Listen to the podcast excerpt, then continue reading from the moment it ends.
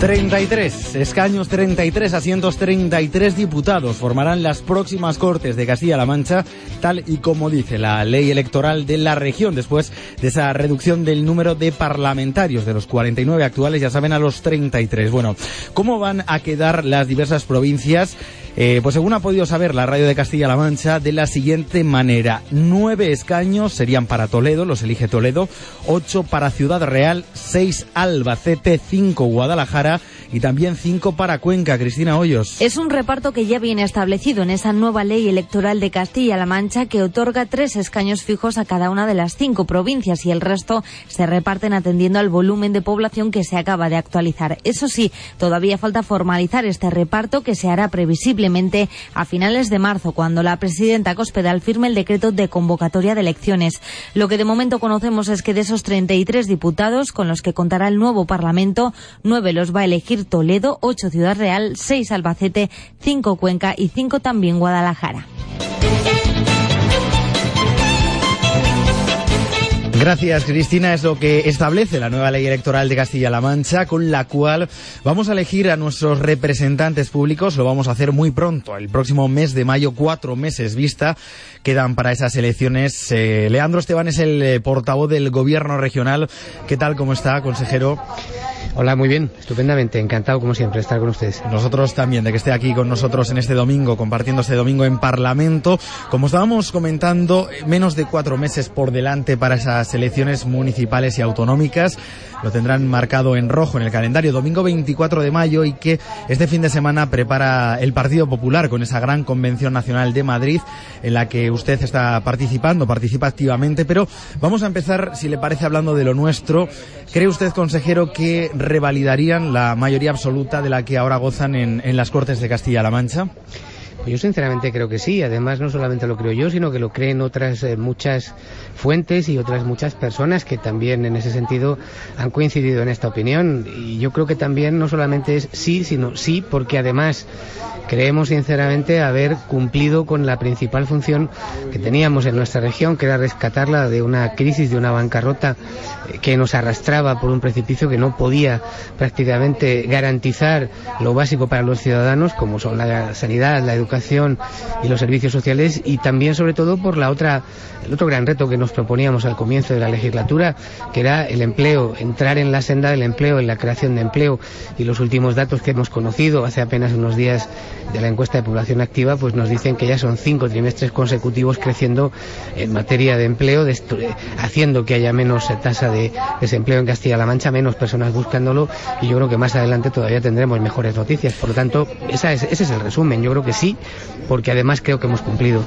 Enseguida vamos a hacer referencia, si le parece, consejero, a ese balance, al de la EPA, encuesta de población activa, que conocíamos esta misma semana, pero eh, sin duda vamos a seguir hablando de ese Parlamento, el Parlamento que salga, el dibujo que salga después del 24 de mayo de las urnas va a ser muy diferente al, al actual, en primer lugar porque va a tener esas cortes menos diputados, de 49, que son en la actualidad ustedes, van a pasar a ser 33. Eh, la actual oposición, el Partido Socialista, eh, tilda esta nueva ley de la que hemos eh, comenzado hablando, consejero, eh, de pucherazo electoral. Así por lo menos la definen. No sé qué, le dicen desde, desde, desde el gobierno. Usted, consejero portavoz. Pues mire, decir semejante cosa es darle una bofetada al sentido común y sobre todo y lo, demás, lo que es más importante en este momento, darle una bofetada al propio Tribunal Constitucional. Es el Tribunal Constitucional el que ya ha dicho reiteradamente y ya de una forma clara, tajante y sin ningún lugar a dudas que se trata de una ley perfectamente eh, dentro de los cauces de la Constitución, por tanto plenamente constitucional, que garantiza la representatividad de los ciudadanos de Castilla-La Mancha, que no menoscaba en modo alguno la capacidad de los diputados para llevar a cabo sus funciones y que por supuesto garantiza lo más esencial en nuestro sistema que es la democracia representativa a través del voto de los ciudadanos. Por tanto, decir ese tipo de cosas simplemente es darle una bofetada a la Constitución, darle una bofetada al sentido común y sobre todo darle espalda a los ciudadanos que también pedían de una una manera casi mayoritaria, unánimemente, pedían, estaban pidiendo a voces una reducción del número de diputados en Castilla-La Mancha. 33 finalmente van a ser esos diputados. Ya les hemos contado cómo van a quedar distribuidos por provincias. Y le decíamos, consejero, que eh, va a ser, eh, predecimos, ¿no? Un parlamento un tanto diferente, no solo por el número de diputados, sino también, y es algo que ha revoloteado en esa convención nacional con el auge de nuevos partidos, de nuevos movimientos, como es el caso de, Podemos o, de Ganemos, ¿no? Eh, no sé si les preocupa a ustedes estos nuevos fenómenos, si, si creen que pueden rascar algún escaño en las Cortes de Castilla-La Mancha? Al final será lo que quieran los ciudadanos. En este momento al gobierno de Castilla-La Mancha lo que le preocupa en esta recta final de legislatura, pues mucho más allá que aventuras eh, que no tienen prácticamente ningún sustento de realidad, pues es terminar un trabajo que nos habíamos propuesto. Y en este último, eh, en este último, en esta última recta final tenemos ni más ni menos que siete proyectos de ley, por ejemplo, algunos en materia tan importante para nuestra región desde un punto de vista socioeconómico como la ley de caza, o tenemos proyectos tan importantes eh, también como el poder culminar aquellos eh, que están poniendo a Castilla-La Mancha la creación de empleo. El resto, pues yo creo que son propuestas de partidos políticos que no tienen nada que ver ni con lo que los ciudadanos están pensando en este momento para poder solucionar sus problemas, pero lo que es peor, sobre todo basándose mucho en la mentira, en el engaño, el ilusionismo y en eh, realidades que no tienen ningún sustento, eh, digamos, fáctico, puesto que lo que venden son quimeras. Nosotros vamos a seguir trabajando, como lo hicimos desde el primer momento, remontando la situación de esta región, porque es lo que los ciudadanos necesitan. Y el resto, pues lo veremos, pero desde luego la democracia es así y yo desde luego lo celebro. Han ustedes marcado, digamos, la línea de salida este fin de semana en Madrid con esa gran convención del Partido Popular. Se aproximan las elecciones municipales y autonómicas.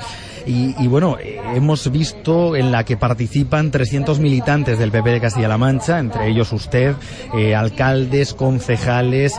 Eh, ¿Cuáles son los temas, digamos, que se han puesto encima de la mesa, los temas que preocupan al Partido Popular y al Gobierno ahora mismo? Pues desde el punto de vista de, lo que aquí nos concita eh, en estos días o lo que nos ha estado, digamos, ocupando de una manera más eh, clara, pues es eh, claramente tener una idea de lo que al final los ciudadanos también están esperando, que es la garantía de estabilidad de todo un país, de la garantía de salir adelante de todo un país desde el punto de vista de afrontar situaciones heredadas también en España, del mismo modo que en Castilla-La Mancha, que prácticamente terminaron con la posibilidad, que terminaron con grandes, digamos, pérdidas desde el punto de vista económico económico con grandes pérdidas desde el punto de vista de los anhelos de las personas. Yo creo que también es decirle a los ciudadanos que el Partido Popular es, es sinónimo de gestión acertada y que históricamente ya hemos sido el partido que ha sacado a este país de, digamos, los lugares eh, de los vericuetos en los que otras opciones políticas y otros gobiernos les habían metido. No vericuetos, sino auténticas eh, atolladeros que también tenemos muy clara la unidad de nuestro país, que no vamos a cejar en la defensa de las víctimas eh, del terrorismo, del terrorismo que sea, del color que tenga, del color eh, que pueda o de, o de, dónde pueda venir, porque lo que sí tenemos muy claro también es que todas esas cosas tienen un punto en común y ese punto en común es la defensa de la Constitución y la Constitución es ni más ni menos que el marco de garantía que hace que nuestro país haya sido un país de progreso durante tantos y tantos años, que queremos decírselo a los ciudadanos alejándonos además de eh, mentiras y sobre todo de propuestas imposibles de llevar a cabo, que queremos decirlo con la tranquilidad también y con el compromiso de haber sido un partido que a veces ha tenido que tomar decisiones difíciles no pensando en las próximas elecciones, sino pensando en todas las generaciones que nos van a suceder, que queremos seguir siendo el centro y el referente eh, mayoritario y sociopolítico en nuestro país de una clase media que necesita esa estabilidad y que necesita ganar su futuro, sobre todo también desde un punto de vista de conseguirlo juntos. Eso es lo que, no,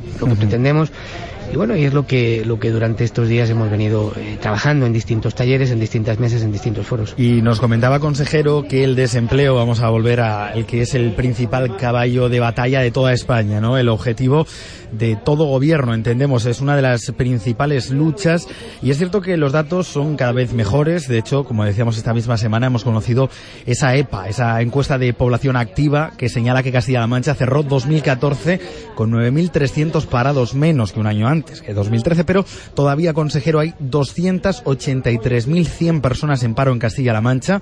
No sé qué, eh, qué mensaje mensaje les mandan ustedes desde el gobierno.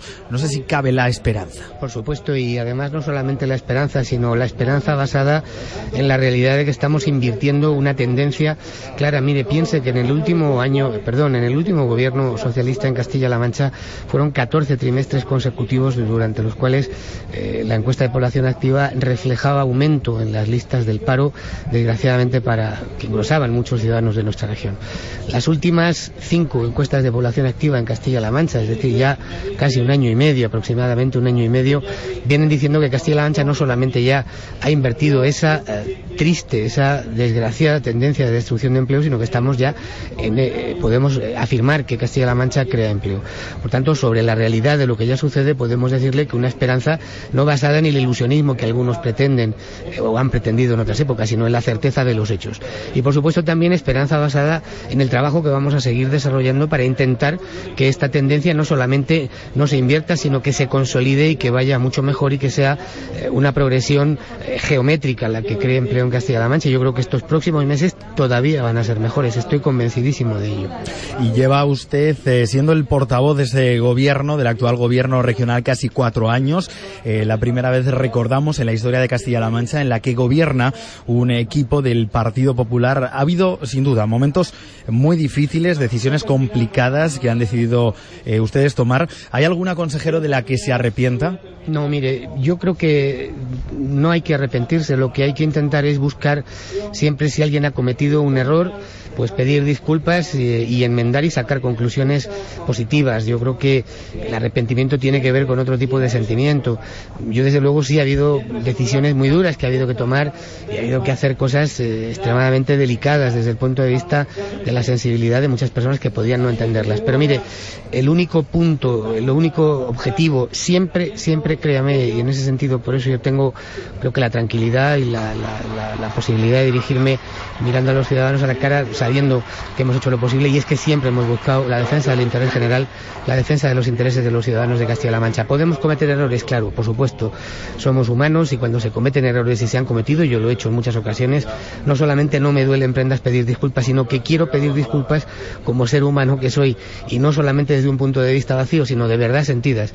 Pero también sobre esos errores hay que sacar experiencias y esas experiencias son las que también nos hacen más fuertes y las que nos tienen que servir pues para no volver a caer en ellos. Pero yo creo que hay que intentar tener claro que siempre, siempre, siempre hemos intentado esa defensa del interés general.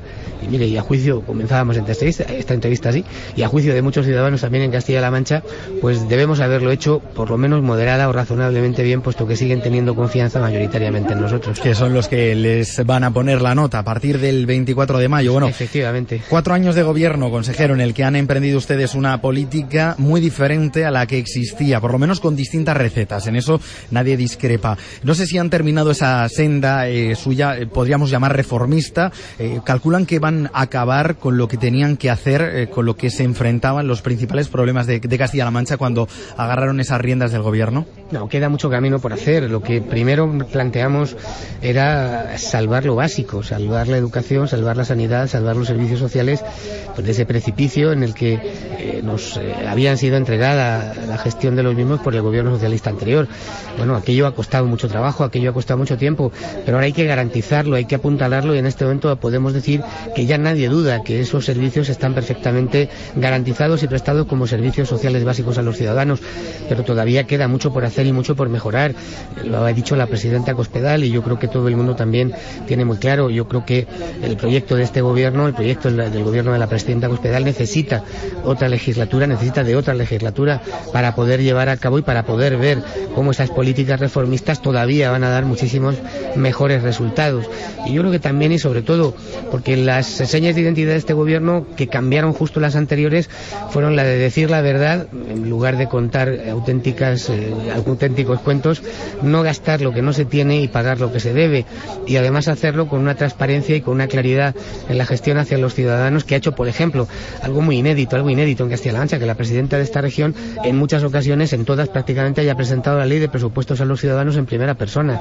Quiero decir que decir la verdad, no gastar lo que no se tiene, pagar lo que se debe y hacerlo con transparencia, yo creo que era algo muy demandado en Castilla-La Mancha y esas van a seguir siendo señas de identidad de este gobierno. Y nos queda un suspiro de legislatura, eh, cuatro meses vista para esas elecciones del 24 de mayo y todavía, consejero, en este último periodo de sesiones, ya que estamos en un programa íntegramente parlamentario, eh, quedan siete leyes por aprobar en esas Cortes de Castilla-La Mancha y una de, ellas, en ella nos queremos centrar un poquito este domingo, una de las eh, que tal vez sean más importantes de los últimos tiempos, es esa ley de transparencia, que además creo que se va a hacer por la vía de urgencia porque en marzo se suspenden, eh, se, se, se, disuelven las Cortes definitivamente, a finales de marzo, principios de abril. Cuéntenos un poquito qué viene a hacer esta ley de, de transparencia o en qué va a cambiar nuestro día a día, la vida de los ciudadanos de Castilla-La Mancha. Pues en, muchas, eh, en muchas utilidades para los ciudadanos, sobre todo en tener mayor acceso a toda la información, a todo el volumen de información que genera la Administración, tener mucho mejor acceso en todas las decisiones o acceso a las decisiones que, tomamos los gestores públicos, en regular de una manera muy clara, perfectamente clara, las responsabilidades que tienen los gestores. Hasta ahora en Castilla-La Mancha había mucho de tramoya, había mucho de declaraciones y de brindis al sol en materia de transparencia por parte de los gobiernos socialistas que hablaban de bolsillos de pero no establecían consecuencias para el incumplimiento de dar información a los ciudadanos. Pues bien, habrá un, un apartado especialmente diseñado a las sanciones para los, eh, para los gestores públicos que incumplan la ley de transparencia y que puedan terminar con el cese directamente en algunos de los supuestos. O, por ejemplo, eh, establecer de una manera muy clara que ante la apertura de juicio oral a cualquier responsable público en Castilla-La Mancha, la consecuencia inmediata es el cese sin paliativos. Establecer que los ciudadanos van a tener, no establecer, sino facilitar y allanar el camino para que los ciudadanos conozcan dónde va a parar cada céntimo de euro poniendo eh, en una plataforma web accesible todo el plan de tesorería mensual de la Junta de Comunidades de Castilla-La Mancha. Se acabaron las facturas en los cajones de otras épocas que casi nos arruinan. Eh, en todas estas cosas va a servir para, para que los ciudadanos sepan dónde va el dinero que hacen los responsables públicos con sus eh, impuestos y sobre todo para saber y tener mucho más claro algo básico que es en democracia, para saber realmente sobre la base de la realidad si sus gobiernos cumplen o incumplen y poder formar su voluntad a la hora de votar y además de la gestión, creo, consejero, que también incide especialmente en esas declaraciones de los líderes eh, políticos, de los, de los líderes públicos, de declaraciones machistas, ¿no? Para erradicar definitivamente del mensaje, eh, pues eh, esas, esas, declaraciones que a veces son un, poco, digamos, casposas, entre comillas. Hemos tenido el ejemplo del secretario general del Partido Socialista, que si este verano atrás, cuando profería aquellas desgraciadas declaraciones absolutamente machistas, hubiera tenido que afrontar una gestión eh, con esta ley en vigor, pues probablemente le habría costado el cese, ya que eh, no ha sido capaz de autoexcluirse él mismo por semejante cosa, ¿no? Bueno, cuando alguien es incumplidor, cuando alguien es eh, poco claro o cuando alguien simplemente hace algo indigno de un gestor público, si él no toma la decisión de irse, necesitamos una ley como esta que les enseñe el camino de la calle, porque en, lo público lo único que hacen falta son servidores del interés general y sobra todo tipo de personas que quieren intentar aprovecharse de y sobre todo tipo de opacidad. Por tanto, esta ley es importante en ese sentido. Y le recuerdo a todos ustedes, a nuestros oyentes de Parlamento, estamos en la radio pública de Castilla-La Mancha, estamos hablando con Leandro Esteban, eh, consejero portavoz, algunos le apodan, algunos le, le, dicen el consejero toledano, no sé si le vamos a ver luchando por esta alcaldía tan codiciada como la de la capital regional, la de Toledo. No, soy consejero y soy toledano, eso es innegable y además las dos cosas para mí con mucho orgullo, por supuesto que sí. Y yo siempre le he dicho, cuando eh, surgen estas dudas a estas alturas, y yo las comprendo desde el punto de vista del interés mediático. Mire, yo estoy, interés, ¿eh, yo estoy, en, conocerlo. Créame, encantado de, estar eh, formando parte del primer gobierno que el Partido Popular consigue en Castilla-La Mancha, de hacerlo con la presidenta Cospedal, a quien yo le agradezco y le agradeceré toda mi vida la, la deferencia que tuvo y el honor que me hizo de poder formar parte de su gobierno desde el primer momento. Y en eso es en lo que recientemente lo decía también en esta casa, en lo que mi cabeza, mi corazón, mi voluntad, mis fuerzas están en este momento. Y por supuesto también sabiendo y teniendo la garantía clara de que el Partido Popular en su momento ofrecerá a los ciudadanos de Toledo una candidatura que estará muy a la altura de la ciudad, que será perfecta porque gracias a Dios y por fortuna en el Partido Popular en Toledo tenemos personas, muchas personas, eh, suficientes personas como para poder afrontar y poder poderles ofrecer a los ciudadanos de Toledo una, una, candidatura perfecta. Y yo no solamente creo que una candidatura, sino una candidatura ganadora en Toledo, que yo creo que es lo que va a pasar en las próximas elecciones municipales de Toledo. ¿Pero va a ser la suya, consejero, o no? Mire, yo en este momento, insisto, mi cabeza, mi corazón, mi fuerza, mi todo está en este momento en ser consejero de Castilla-La Mancha y en hacerlo lo mejor posible, en intentar buscar todos los recursos que pueda, toda mi inteligencia, la que tengo y la que no, y la fuerza que tengo y la que no, para poder servir a ese propósito y en eso estoy. En este bueno, pues esa duda se resolverá en breve. ¿Quién va a ser el candidato por el Partido Popular a las diversas alcaldías, no solo a la de, a la de Toledo? Muy sin duda, sin duda van a ser unos meses, consejero, eh, de, de, duro trabajo, de mucho trabajo, los que quedan hasta, hasta mayo. Aquí se lo vamos a contar también cumplida cuenta en Parlamento con esas siete leyes que todavía quedan por aprobar. Le dejamos que, que siga haciendo lo suyo, trabajando y ejerciendo, como nos cuenta, de consejero. Leandro Esteban, muchas gracias y hasta la próxima. Pues muchísimas gracias. Ha sido un placer, como siempre, estar con ustedes.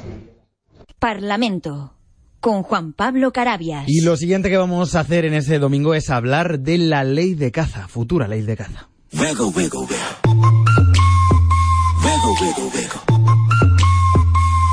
wiggle, wiggle. Just a little bit. La ley de caza eh, yo creo que es una ley muy moderna, es una ley muy actual, era una ley necesaria porque la que teníamos era del año 93 y por tanto ya hay mucha normativa nueva, tanto a nivel europeo como a nivel nacional. Hemos hecho una ley que simplifica muchísimo, que además profesionaliza mucho los cotos, es una ley muy conservacionista, mira muchísimo a la naturaleza.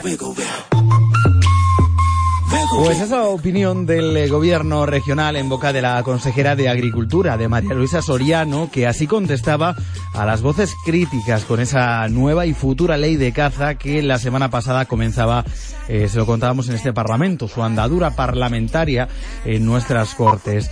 Esta semana, y como ya lo hizo la pasada el Partido Socialista, el Partido Popular ha recibido a los representantes de la plataforma contra la nueva ley de caza. Ha sido una reunión que han mantenido con el portavoz de este grupo, con Francisco Cañizares, que se comprometía, por cierto, a trasladar sus inquietudes al gobierno, al Ejecutivo, aunque señalaba que esta nueva normativa es tremendamente positiva para la región, a su juicio, porque mejora, actualiza también la anterior, que ya decía Cañizares tiene 20 años. Escuchar pues es algo positivo para comprender cuáles son las diferentes visiones que sobre esta ley existen.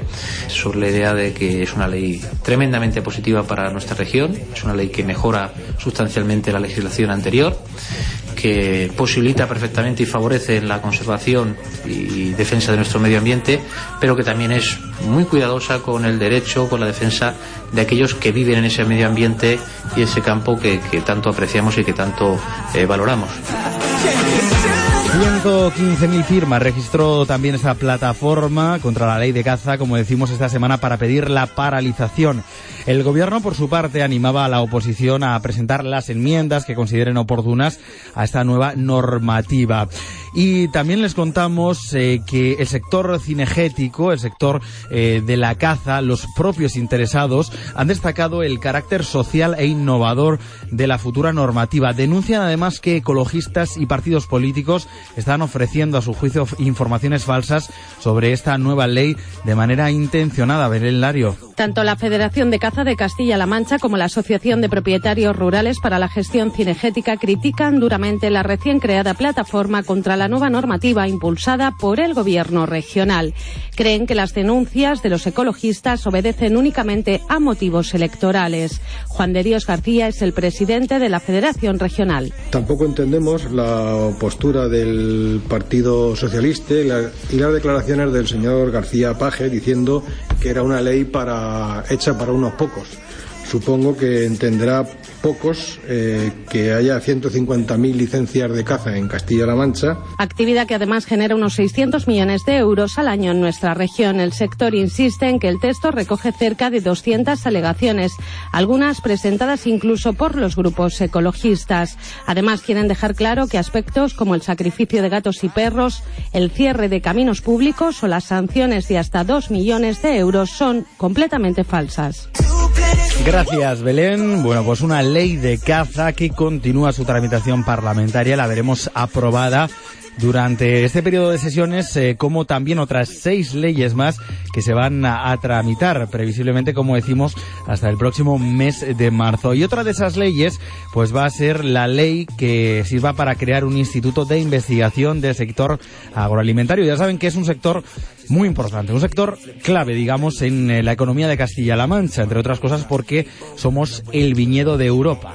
Esta semana recibía el visto bueno del Consejo de Gobierno, el todavía proyecto, es todavía está en, eh, en, tramitación, que ya está listo para que llegue, para que pase a las Cortes de Castilla-La Mancha. Bueno, en definitiva, ¿de qué se trata? Sepan que es una norma que va dirigida a los sectores agrícola, forestal, ganadero, cinegético y apicultor de toda Castilla-La Mancha, según el Consejo portavoz, Leandro Esteban, va a servir para investigar y para asesorar.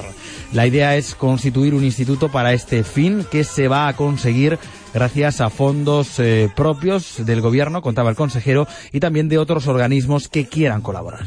El objetivo eh, de este instituto será el potenciar la investigación, el desarrollo, la innovación, la formación y la modernización y la transferencia de conocimientos y resultados eh, de esa investigación y de todas esas materias dirigidos a los sectores eh, agrícola, ganadero, forestal, medioambiental, cinegético y de la acuicultura eh, en Castilla-La Mancha.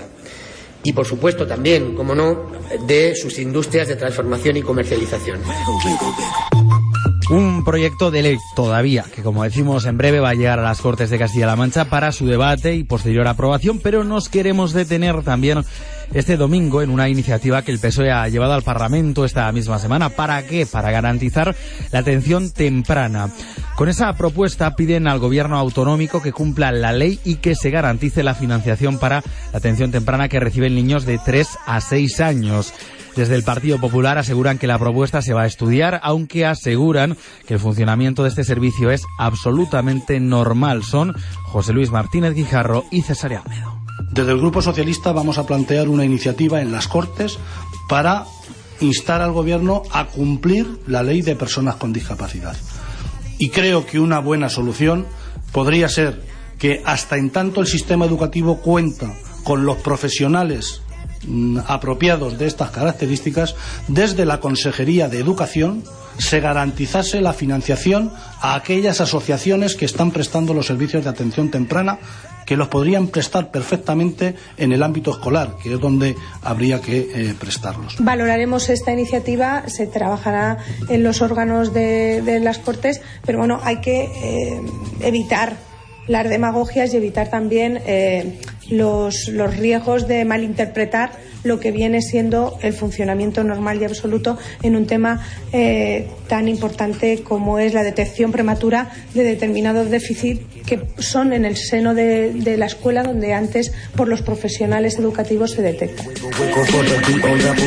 Y ojalá algún día podamos dejar de hablar definitivamente de los malos tratos contra las mujeres porque no existan. Seguimos en las Cortes de Castilla-La Mancha para hablar de este asunto.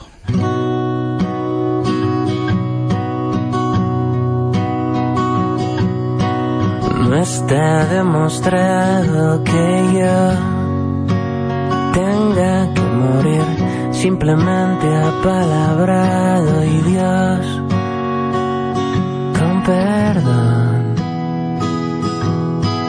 tiene un extraño sentido del humor.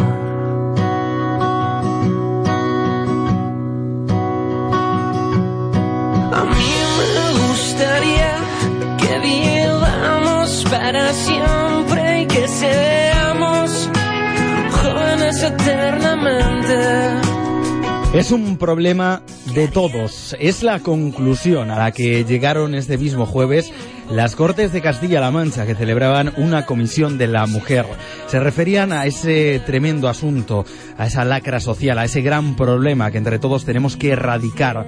La violencia de género, la violencia contra las mujeres que condenaron una forma, una vez más, de forma unánime, unanimidad de los dos grupos socialistas y populares a la hora de aprobar el informe de la Ley de Prevención de Malos Tratos y de Protección a las Mujeres Maltratadas del año 2013. Cuéntanos, Rocío Cano. Sí, condena unánime de los malos tratos hacia las mujeres. Un problema, decían ambos grupos, de todos. Tanto la portavoz del PSOE, Amaya Villanueva, como la del Partido Popular, Pilar Martínez, coincidieron en condenar los 54 asesinatos de mujeres a manos de sus parejas o exparejas que se produjeron en 2013 en toda España, lo que se deben sumar los ocho menores que también perdieron la vida por estas causas y los 51 de 2014.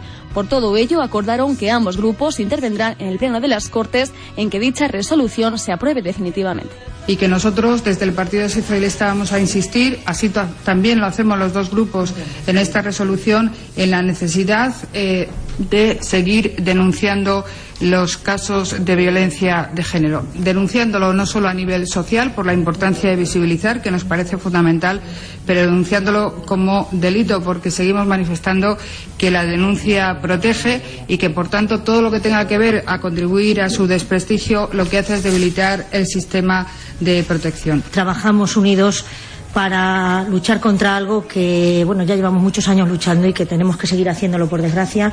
Es mejor hacerlo juntos que no por separado, por supuesto. Creo que es un mensaje importantísimo a trasladar a todas las mujeres y a todos los ciudadanos de nuestra tierra. El informe de prevención de malos tratos y de protección a las mujeres maltratadas de 2013 recoge que en ese año los juzgados de violencia sobre la mujer de Castilla-La Mancha registraron en 2013 un total de 4.359 denuncias, que en su mayoría, casi el 85%, fueron interpuestas por las víctimas. Recordamos que el teléfono de atención a la mujer maltratada es el 016 y que no deja huella la factura telefónica.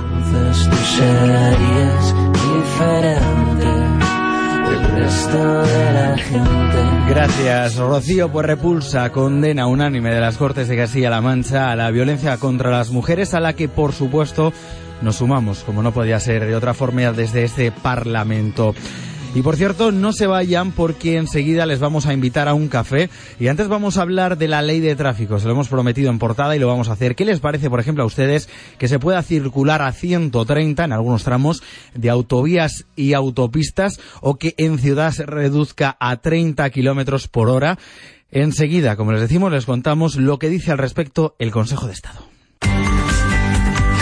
El pasacalles de la radio de Castilla-La Mancha viaja cada día allí donde tú estés para conocer sus municipios y su gente. De lunes a viernes de 4 a 7 echamos a rodar el programa por cada rincón de la región.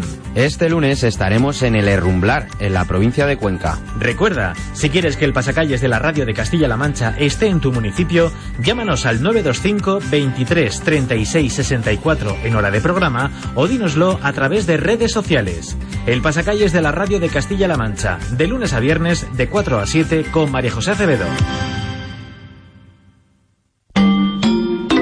El análisis de la actualidad política en Parlamento, la radio de Castilla-La Mancha.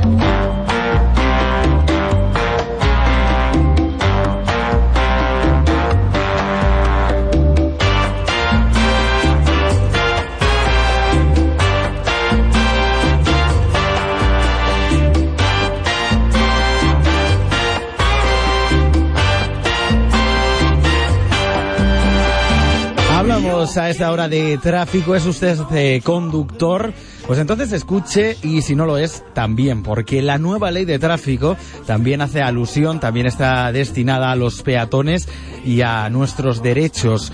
Les contamos, se trata de una nueva ley que probablemente vamos a ver aprobada antes del próximo verano. Esta misma semana el Consejo de Estado ha emitido un informe por el cual la DGT, la Dirección General de Tráfico, se ha visto obligada a matizar algunos eh, puntos polémicos, podemos decir, de esa normativa, algunos de los artículos de lo que todavía es un borrador, Enrique Lumbreras. Como es preceptivo, el Consejo de Estado ha emitido un informe no vinculante sobre el borrador de la ley en el que cuestiona algunos de los cambios más destacados de la nueva normativa. Básicamente, se divide en dos grupos, los cambios en las limitaciones de velocidad y las obligaciones y derechos de los peatones.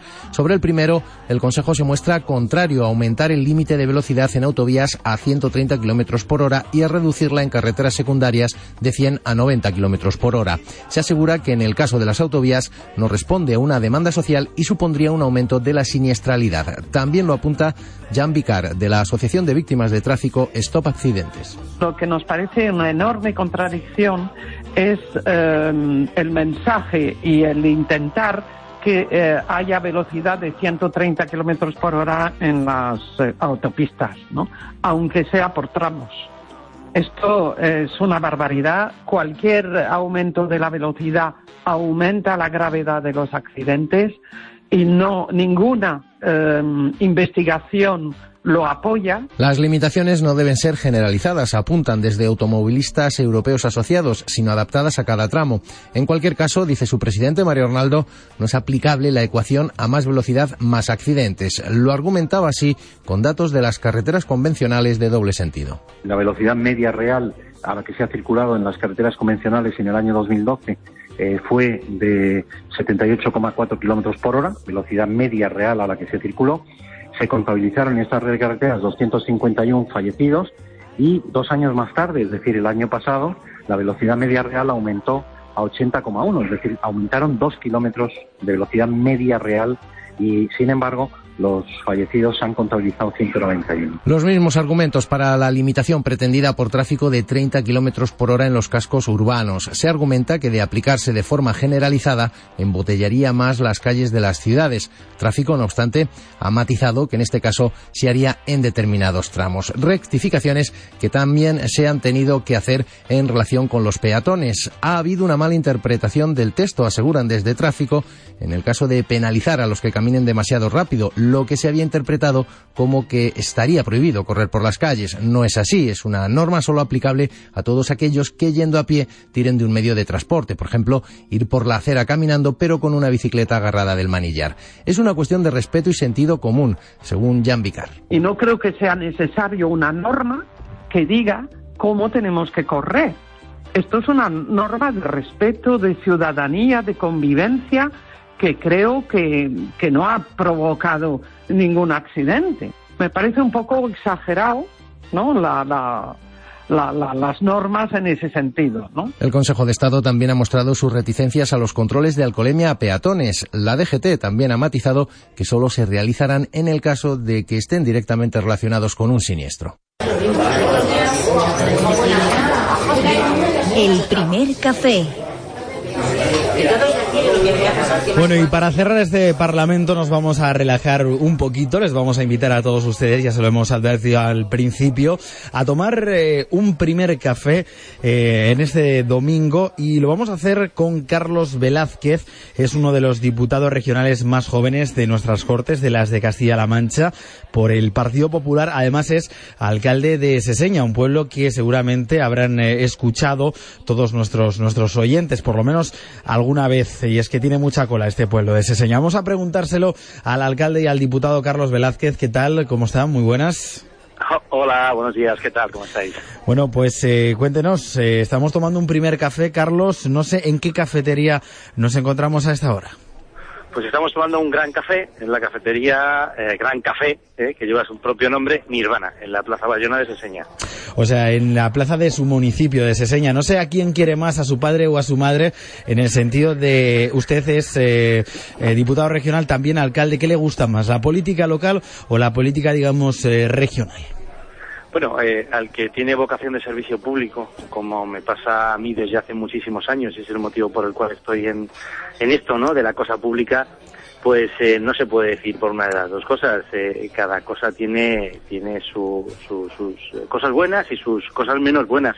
Pero al final lo importante es que eh, estás trabajando por mejorar eh, lo que te rodea, ¿no? Que era lo que me llevó a mí a la política.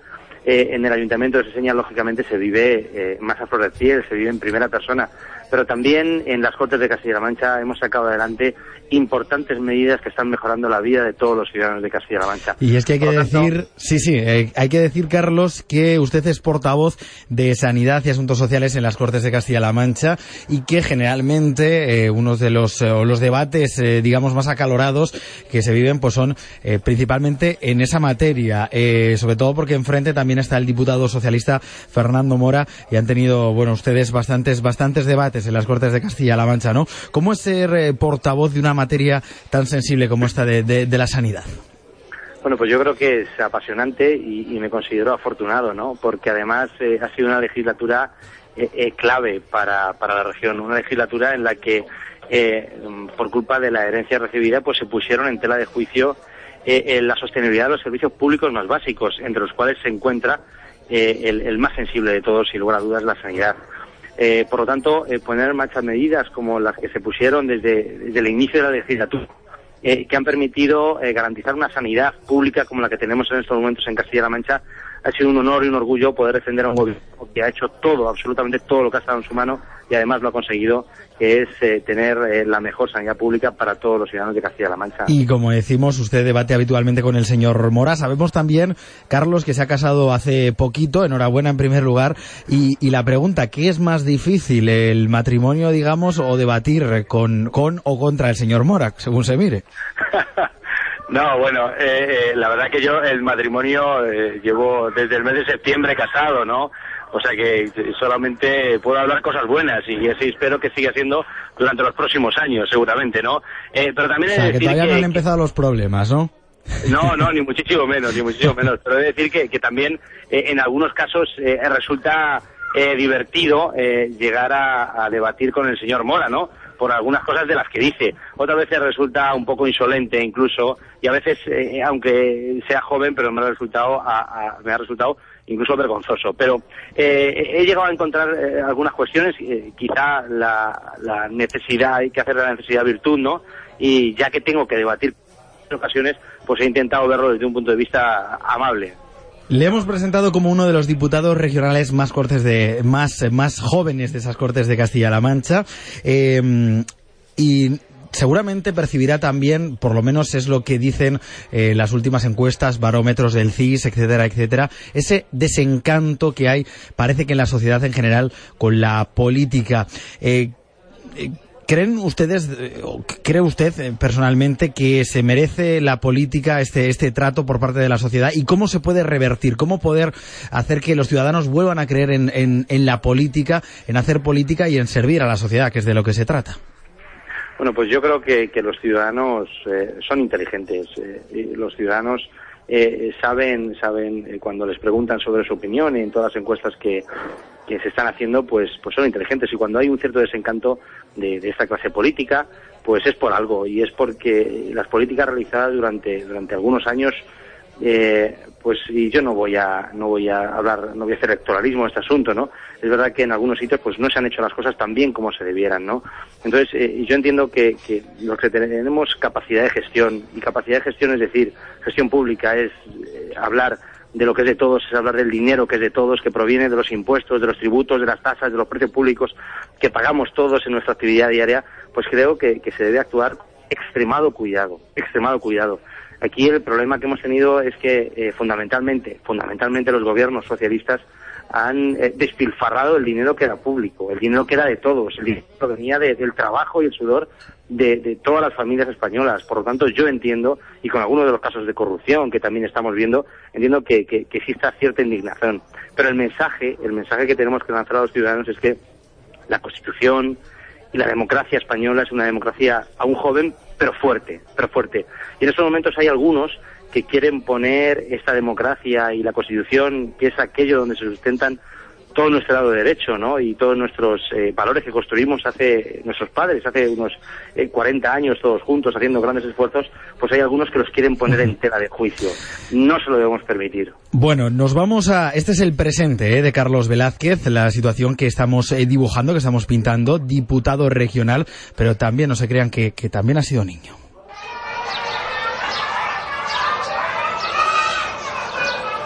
Nos hemos trasladado de repente a su colegio, al de su infancia, para preguntarle si era buen alumno o alguna vez que otra se ha llevado un pescozón. Seguro que sí, ¿eh?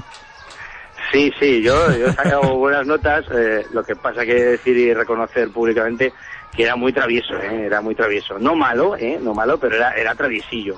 Eso, eso puede ser un eufemismo, ¿eh, Carlos? Lo de travieso.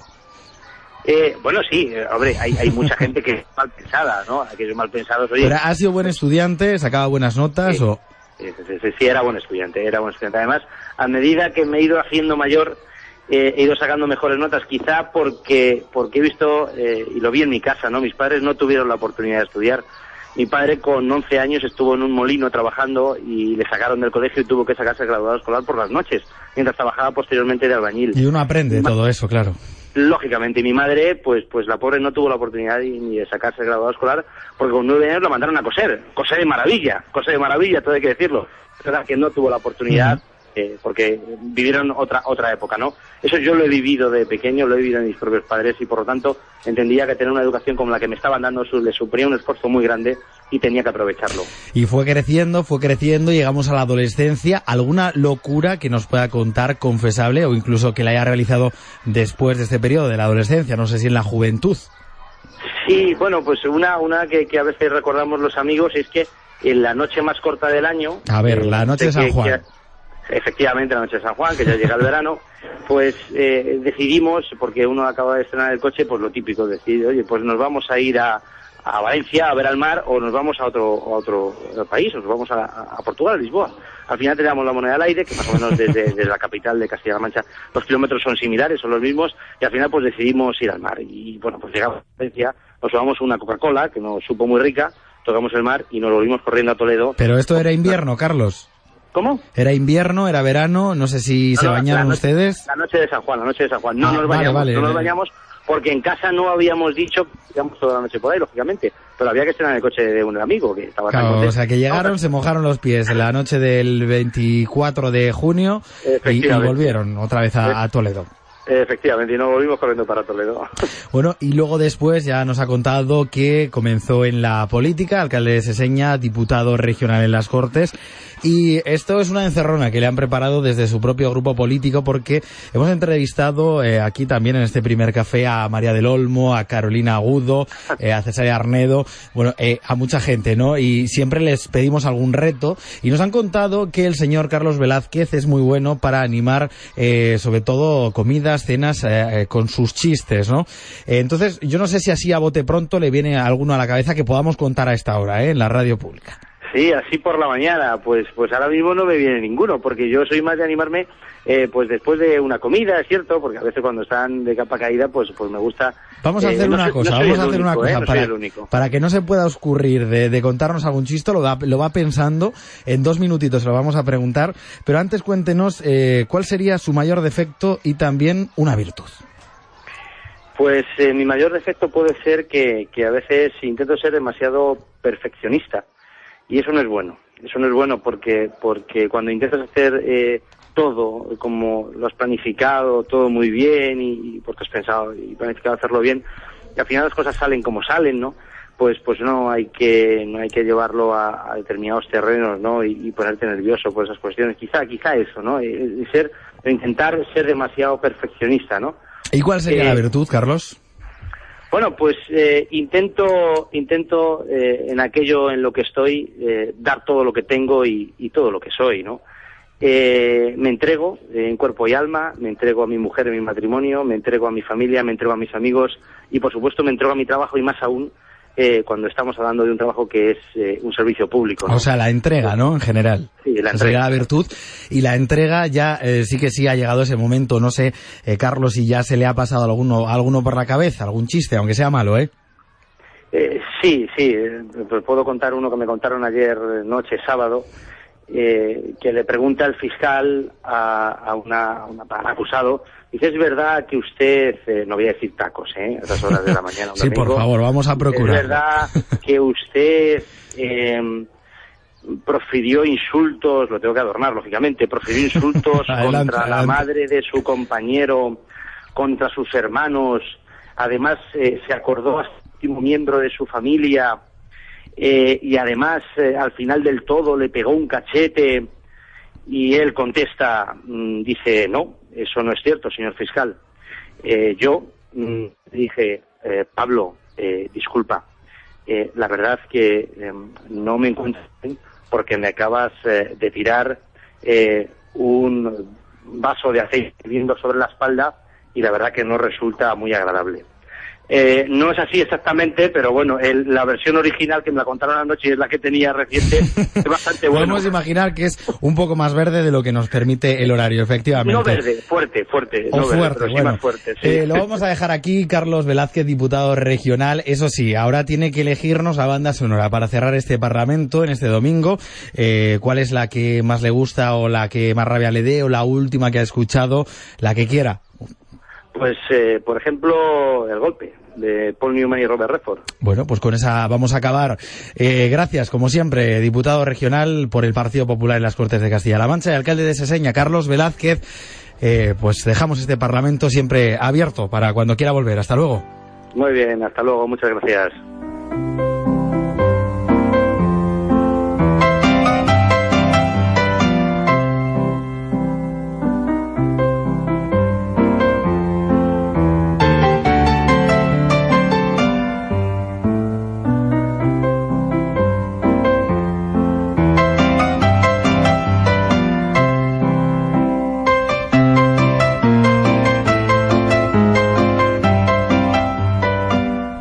La banda sonora de la película El Golpe, así cinéfilos, nos despedimos en este domingo, pero ponemos solo el punto y seguido. ¿Por qué? Porque volvemos el domingo a la misma hora, aquí en la radio pública, en la suya, la de Castilla-La Mancha. Gracias a Juan Rodríguez y a Javier Orihuela. En control de sonido les habló un día más Juan Pablo Carabias. Como siempre, agradecidos a ustedes de que nos escuchen atentamente al otro lado de la radio. Un abrazo, disfruten del día. Hasta luego, adiós.